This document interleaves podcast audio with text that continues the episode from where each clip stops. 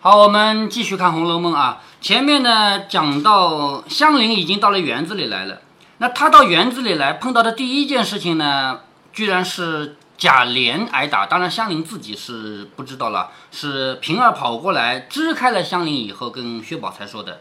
贾琏挨打这个事情呢，我们刚才已经分析过了啊，从头到尾其实就是一个权力社会的问题，因为皇权社会。任何一个人当官都不来自民间的权利，不来自老百姓的选举嘛。所以像贾雨村这样的人，他只要拍好了贾家的马屁，自己的官儿就当得好。那么贾家要点什么，他会变着法子。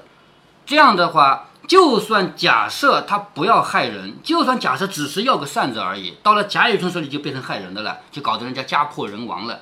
从这里可以看出来，像贾琏这样的孩子，虽然他有的时候胡作非为，比如说。老婆虽然稍微有点空，他就去偷情去了，是不是？但是他人本性也没坏到哪去，也不像贾雨村那样子，是吧？好，那么下面我们继续要讲香菱的故事了啊。且说香菱见过众人以后，吃过晚饭，宝钗等都往贾母处去了。晚饭以后，宝钗往贾母那去干嘛去了呀？呃，干嘛？你不知道吗？吃过晚饭以后，像薛宝钗这样的人要去到贾母那去干嘛？请安，哎，对，小辈和长辈两次请安，早上和晚上叫晨昏定省啊。宝钗等往下贾母处去了，自己便往潇湘馆中来。此时黛玉已好了大半，林黛玉不是生病啊什么的，不是还要给燕窝子吗？对吧？已经好了大半，见香菱也来园里，自然欢喜。香菱笑着说：“我这一进来也得了空儿，好歹交给我作诗，就是我的造化了。”其实香菱来找林黛玉就是想要学诗的。林黛玉笑着说：“既然要作诗，你就拜我作诗，就是你要写诗就拜我为师啊。前后这个诗，前面是诗歌的诗，后面是老师的诗。既然要作诗，你就拜我作诗。我虽不通，大略还教得起你。就是人要谦虚一点，虽然我写的不怎么好，但是我教你还是行的。”香菱笑着说：“果然这样，我就拜你作诗，你可不许逆反的。”就是我拜你做老师，你不能嫌我烦。林黛玉说什么难事也值得去学，不过是起承转合当中，承转是两副对子，平声对仄声，虚对实的，实对虚的。好，说起来这么简单啊，就是一共八句，其中第二呃不，其中是第三、第四句是一副对子，第五、第六句是一副对子，对不对？这是诗歌的七言律，哎对，七律，哎对，写律诗就是这样的啊，不一定七律，五律也这样啊。那么他说到的起承转合是什么东西呢？说到起承转合呢，我们就必须先把《红楼梦》合起来，我们就不讨论这个《红楼梦》里的事儿了。起承转合这个四个过程啊，是所有艺术的通例，就是我们可能在听音乐，可能在看绘画，可能在听故事，听别人说书，可能在看电视、看电影，可能在听人讲故事，都会有起承转合这四个字。当然，这是创作者要讨论的。我们作为看的人，其实往往都不知道怎么回事。但是，创作故事的人，或者编音乐的人，或者是编诗歌的人、编故事的人、拍电影的人、画画的人，这些人都要考虑起承转合。起起头，承承接，转转换转移，跳转转折，和是最后的收尾，都是这样的。为什么说？音乐、绘画、电视、电影、说书的都符合这个四个过程呢？原因不是因为他们，原因是我们自己。我们人的大脑啊，在接受新事物的时候，我们人的大脑就会顺着这个四个顺序去接受。比方说，半个月前你来到了桂林，你来到了龙脊梯田，你在去之前肯定也不知道，就知道大概梯田吧，我肯定图片也见过，对不对？但是你真看到了他的第一眼，你就有一个起了吧？哦，原来是这样的，是不是？这是你对他的第一感觉。你的大脑在接收到他的第一画面以后的感觉，就是一个东西给了你一个初步印象，这就是起嘛，对不对？然后你会慢慢的走进他，慢慢的看到他的细节，慢慢的接受他更多的东西。你的大脑在顺着你的思路去看他的更多的东西，这就是成嘛，是不是？但是一定会有一个时候。你会发现，原来没有想到的东西，原来它是这样的，原来我没想到它是这样的，肯定会有转的过程吧？是不是？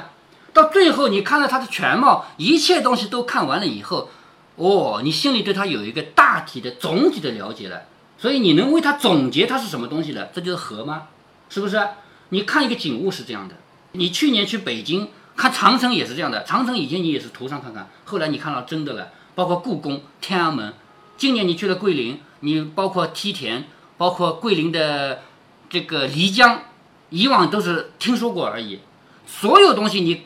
大脑接收一个新事物的时候，你就一定符合起承转合这个顺序。所以创作者要想把一个东西告诉你，比如说我编一个音乐唱给你听，我编一首歌唱给你听，我编一个故事说给你听，一定也要符合你的大脑的要求，否则你是不会听的。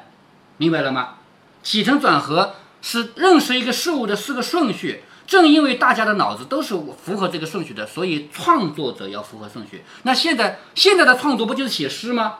对不对？你写诗就要符合起承转合，否则的话，人家是不接受的，人家是不爱看的。那你如果不符合人家的接受的人的需求，那就不是一个好诗嘛。道理就很简单了吧？比方说，我们来举一个例子啊，这个有一个曲子叫什么呢？叫呃。就是春节放的那个《新春序曲》，《新春序曲》，我们来听其中的四句啊。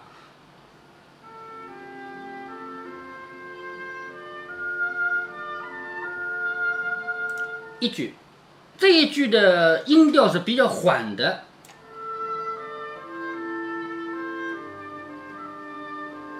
第二句，依然比较缓，但是声音起伏大了，是不是？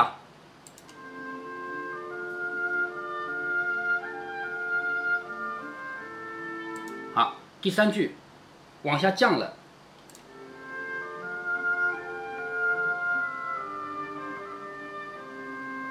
好，这个四句就是一个起承转合。这样跟你说有点笼统啊，我我我来哼一个另外一个歌给你啊。第一句是这样的，噔噔噔噔噔噔噔噔噔噔，你听这个声音啊，首先起高，慢慢的高了两个。就是去高像山一样的山峰啊，噔噔噔噔噔噔噔噔噔噔，还是比较平缓的，没有出现很高很低的声音，是不是？好，这是第一句。第二句呢，噔噔噔噔噔噔噔噔噔，好，起伏略微声大一点，是吧？但是呢，它们的起伏的范围还是还是比较小。好，你再听第第一句啊，噔噔噔噔噔噔噔噔噔噔噔噔噔噔噔噔噔噔噔。第一、第二句连在一起听，你就听出来了。第二句在第一句的基础上是顺延下去的，但是第三句就不一样了。第三句是调子会往下降，噔噔噔噔噔噔噔噔噔噔噔噔，往下降了吧？是不是？但是第三句的开头呢，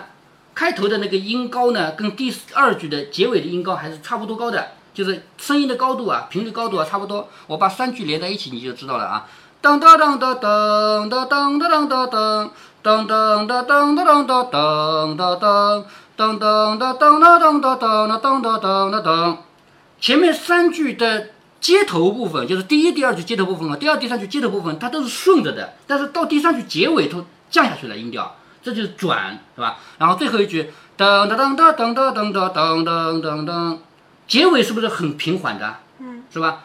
这就是起承转合这个音乐，而这句音乐的歌词是什么呢？如果把一首歌剥离开来，它就是音乐加歌词嘛，是不是？音乐是一个艺术品，歌词也是个艺术品。它的歌词是怎样的呢？第一句话是“红烧鸡翅我喜欢吃”，这是第一句。红烧鸡翅我喜欢吃。第二句，可是你老娘说你快升天，什么意思呢？就是有一个小伙子啊。这是这是电影的主题曲啊，电影呃插曲啊。电影里这个小伙子是男主角，他在那吃鸡翅膀，吃的很开心。然后呢，有人来找他，这个找他的是坏人，他不想见，是不是？他妈说：“哎呀，不好意思，我家儿子重病在身，不能见客啊，你不要来见我儿子啊。”还有这种事情，我们去看看。所以一看，真的大口大口的吃鸡翅膀，所以就唱起来了，说：“红烧鸡翅我喜欢吃。”好。这是他唱的啊，然后呢，那个坏人跑来唱，可是你老娘说你快升天，是吧？那你从这个歌词内容啊，你先不要就先不管它的音乐曲调啊，你看歌词，它也是顺着的吧？你你说什么我就跟你说一句，是不是啊？好，接下来第三句是他老娘唱的，所有观众都在等着他老娘怎么解释，对不对？他老娘唱的就是符合转，他说越快升天越是要拼命吃，越快升天越是要拼命吃，这从这个文字的内容上讲是不是转？对不对？是吧？好，最后一句呢，是因为这是个搞笑电影嘛，所以最后用比较快的节奏来把这这个小插曲给收尾了。所以最后一句谁啊？最后一句是他的妈妈啊，他合唱几个人一起唱的，说如果现在哎不吃，以后没机会再吃，因为马上就死了嘛，是不是？当然现在吃了。所以红烧翅，我记得是红烧翅膀，不是红烧鸡翅啊，红烧翅膀。红烧翅膀我喜欢吃，可是你老娘说你快升天，越快升天越是要拼命吃。如果现在不吃，以后没机会再吃。所以这个歌你单纯的听音乐，我刚才已经哼给你听过了，它就是符合起承转合的四句。你单纯的看它的歌词也符合起承转合。一个好的艺术作品就必须符合这个顺序。那这部电影是什么呢？叫《唐伯虎点秋香》。唐伯虎知道吗？听说过，哎，唐伯虎是明朝的一个大文学家、大才子、大画家，文章写得好，诗歌写得好，画画画得好。他是明朝非常厉害的一个人物。他到什么地步呢？他到了很牛的一种地步，说我不去考就算了，我要去考状元肯定是我。结果呢，还真中状元了。可是有两张卷子一模一样，你说这不是作弊吗？嗯，就是出现了特别好的文章，状元就非他莫属了。可是有两篇一模一样的文章，有两个人，那谁抄了谁的呢？不知道，到现在为止没有任何人知道原因，没有任何人知道结果。但是皇帝会很生气，我不管你们谁抄谁的，反正你们作弊，是不是啊？所以唐伯虎就被革掉了这个原来应该有的状元资格，回去从今以后不许再考，就是你这一辈子。你不管有多少水平，你就给我做个平民老百姓，你就不可以再考试了。这就是唐寅、唐伯虎的真实命运。但是因为他这个人太有名了嘛，所以经过这个几百年，唐伯虎是明朝人啊，经过这几百年，人人都为他添油加醋，为他编故事，所以编到后来，这个唐伯虎的故事是满大街到处都有都有他的故事，对不对？但是他确实画画也好，写字也好。那刚才说到有个坏人要见他是什么意思呢？在唐伯虎的当时啊，有一个叫宁王的王爷，王爷不就是皇家的人嘛，皇帝家的人嘛，对不对？就是皇帝的那些兄弟不都是王爷吗？明白吗？做王爷的人是有当皇帝的资格，但是呢，他又必须要通过某些手段才有可能当上的。他是皇帝的兄弟，或者是皇帝的家族成员，他如果想当皇帝，他就必须造反，把正在当皇帝的人给赶跑，是不是啊？这个人他想要造反。造反要靠人的，你不能靠我自己一个人拿个枪出去造反，你打得过谁啊？是不是啊？所以他就要收拢人心。唐伯虎也是他要收拢的一个人，因为你是一个有能耐的人啊，你考试考得好，有水平啊，你画画也画得好啊，你这种人到我手里来，这是个就是一个有影响力的人嘛。但是唐伯虎这个人多聪明啊，就知道你这个家伙不是好人，就知道你是要造反的。我跟着你造反，如果造得成了呢，我还好；如果造成造反能造得成的话，我也是个功臣，我也是个大将军或者是大官了。可是你，我一看你这个本事，就知道你造不成。造反能不能造得成，也要看本事的，是不是？所以他就不愿意。不愿意的话，那这真实历史上的唐伯虎呢，就是装疯卖傻，然后让人家觉得他无能。就是那个宁王说，这种人，还算了算了算了，把他赶走吧。就是后来宁王造反失败以后，那些追随他的人都倒霉了，唯独唐伯虎不倒霉，因为唐伯虎。后来就被赶走了，没有再追随他嘛，是不是？那一个人装疯卖傻有什么关系啊？最后一条命活下来了嘛，对不对？所以唐伯虎真实的历史上是这样的人物，但是因为我说过了，因为这个人太有名了，这个几百年不停的有人给他添砖加瓦，这个给他的故事给加加加加，所以唐伯虎点秋香这个故事到后来有很多个版本。而我刚才给你唱歌的这个呢，是一部很搞笑的电影，就拿唐伯虎的这个故事给拍的拍的。就是以搞笑来说啊，至今没有第二部能对得上它。就是从搞笑的水平上讲，现在这么多年过去了，这部电影是九几年的，二十多年过去了，这么多电影出来了，没有第二部能比得上它的，是非常优秀的一部电影。以后有机会我们可以一起看看啊。所以又扯远了啊，就扯这个起承转合，就是为了跟你讲什么叫起承转合，我们扯到电影上去了啊。好，那这里林黛玉对香菱说，没什么难的呀，是不是？不过就是起承转合而已嘛，就是你的八句诗，第头两句是起。中间两句是承，再中间两句是转，然后最后两句是合嘛。然后呢，承和转那个应该是对联，是不是？然后平和仄要对，平声对仄声，还有虚的对实的，实的对虚的。如果有了齐句呢，连虚实平仄都不要考虑了。就是如果你这个句子实在太好了，所有人都觉得这个好句子很好很好，那么就算它不符合平仄和虚实都没有关系了，是不是？香菱笑着说。怪道我常弄一本旧的诗，偷空看一两首，也有对的极工的，也有不对的，是不是？我平常也偷偷的看诗，看到有些诗对仗很好，也有些诗根本就不对仗的。为什么？就是因为你刚才说了，如果碰到特别好的句子，你就不要考虑了嘛，是不是？我又听说一三五不论，二十六分明，那看古诗上也有不顺的，也有二十六上上错了的。所以天天疑惑，如今听你这么一说，原来这个规矩啊是这样的啊。为了词句新奇一点，是不是啊？就是谢谢你这么教我。我一直有个疑问，为什么我看过的诗也有不对仗的，是吧？现在终于明白了。林黛玉说：“正是这个道理，词句究竟还是末事。第一，立意要紧，就是这个诗写出来，这个句子好不好，用词好不好，虽然很重要，但是它究竟还不是最重要的。”最重要的是，你这首诗里讲到的情感啊，讲到的你的意，你想要发挥的那个心情啊，那个才是最重要的。包括我们现在写作文，你说里面有的成语少用几个，俗语少用几个，有什么关系吗？一点没关系。但是你要把你要说的事情说清楚，是不是啊？